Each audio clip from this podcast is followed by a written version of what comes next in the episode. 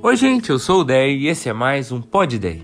Jesus diz assim lá em João capítulo 14, versículo 27: Eu lhes deixo um presente, a minha plena paz.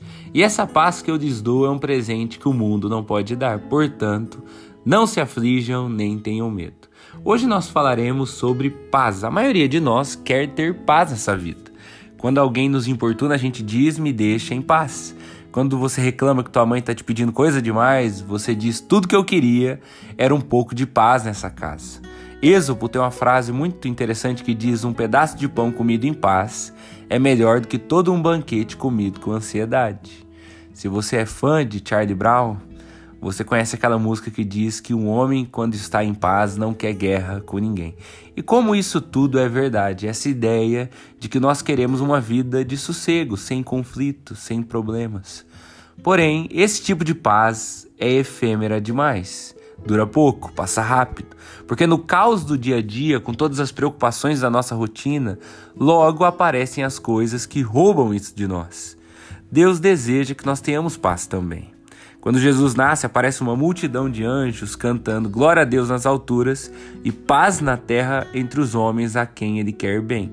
Só que essa paz que Deus tem para nós e que Jesus nos oferece é diferente. É uma paz que é plena, que a gente não encontra por aí. Por isso o mundo não pode nos oferecer. Porque é uma paz que não depende que tudo esteja bem, não depende do que acontece fora de nós, nas circunstâncias, mas dentro na certeza de quem Ele é para nós. Deixa eu te explicar algo bem importante. A Bíblia fala de três tipos de paz: paz com Deus, paz de Deus e paz em Deus. Paz com Deus significa que está tudo bem entre você e Deus. E você precisa saber disso, ter certeza disso.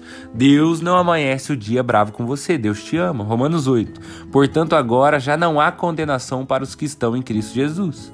Isso significa que Jesus acertou as contas por nós quando deu sua vida naquela cruz. Tudo que a gente precisa é crer nisso.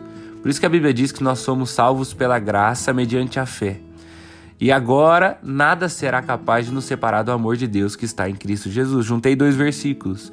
Mas para dizer que quem crê em Jesus não vive uma vida cheia de culpa, mas de gratidão, porque Deus resolveu isso por nós, porque nos ama. Mas além da paz com Deus, a Bíblia fala da paz de Deus, Filipenses 4:7. E a paz de Deus, que excede todo entendimento, guardará o teu coração e a tua mente. Essa é uma paz que excede o entendimento que não dá para entender porque a gente tem, mas a gente tem. Porque Deus gera ela em nós. O mundo está caindo e você está crendo. Os problemas estão vindo e você convicto de que Deus está cuidando. As probabilidades despencam e você certo de que tudo vai ficar bem. Tem um versículo que Paulo escreve que diz assim: De todos os lados somos pressionados, mas não desanimados. Ficamos perplexos, mas não desesperados. Somos perseguidos, mas não abandonados. Abatidos, mas não destruídos.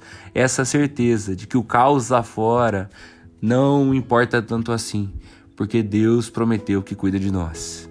É a paz de Deus, que apesar de tudo, guarda o nosso coração. E por fim, existe a paz em Deus, que é um lugar em Deus. A Bíblia nos apresenta Deus como nosso refúgio e fortaleza. O salmista diz: Protege-me como a menina dos teus olhos e esconde-me à sombra das tuas asas. Isaías diz: Os que esperam no Senhor renovam as suas forças. Essa é uma paz que a gente só tem quando a gente intencionalmente chega perto de Deus. Quando você entra no teu quarto, fecha a porta e ora e derrama o teu coração com sinceridade, ou quando você entra no carro e coloca aquele louvor que diz exatamente aquilo que você precisa ouvir. E naquele exato momento nada mais importa. Naquele momento de oração, naquele momento com Deus, naquele momento você se sente seguro. Paz em Deus.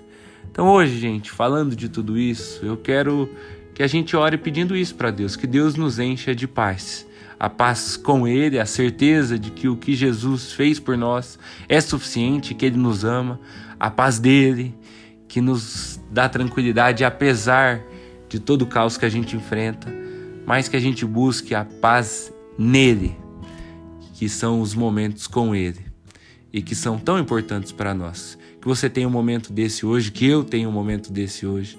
É minha oração. Até amanhã. Tchau, tchau.